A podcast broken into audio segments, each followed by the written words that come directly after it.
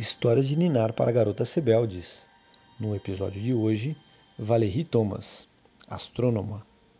Um dia, uma garotinha pegou um livro chamado O Primeiro Livro de Eletrônicos para Garotos. Não sou um garoto, mas quem se importa? Valérie pensou. Isso é fascinante.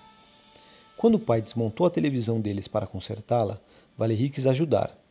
Isso é muito complicado para garotas, o pai disse mas ela queria descobrir como as coisas funcionavam. Depois da faculdade, ela foi trabalhar na NASA para trabalhar com algo muito mais complicado do que uma televisão: o primeiro satélite do mundo. O Landsat 1 foi lançado no espaço. Ele enviava imagens da Terra que ajudavam a prever os padrões climáticos e ciclos de colheitas. Então, um dia, Valérie visitou um museu de ciências e viu algo que mudaria sua vida. Era uma lâmpada, sem apoio nenhum, sem conexão com nada e que, mesmo assim, brilhava intensamente. Como fizeram aquilo? A resposta era a ilusão de ótica inteligente criada por uma segunda lâmpada oculta e espelhos côncavos, que faziam parecer que a primeira lâmpada estava ligada.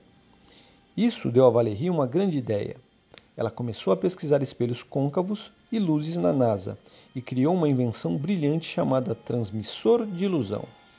Essa incrível tecnologia ainda é usada nos programas de exploração espaciais da NASA, e cientistas como Valérie estão desenvolvendo meios de usá-la para conseguir ver o corpo humano por dentro.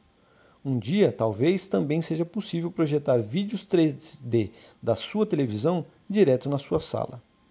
Descubra o que você quer, lute contra os poderosos, viva sem limites, Valérie diz. Você não vai descobrir como as coisas funcionam se apenas seguir as regras e ficar ouvindo obedientemente. Ela nasceu nos Estados Unidos em fevereiro de 1943.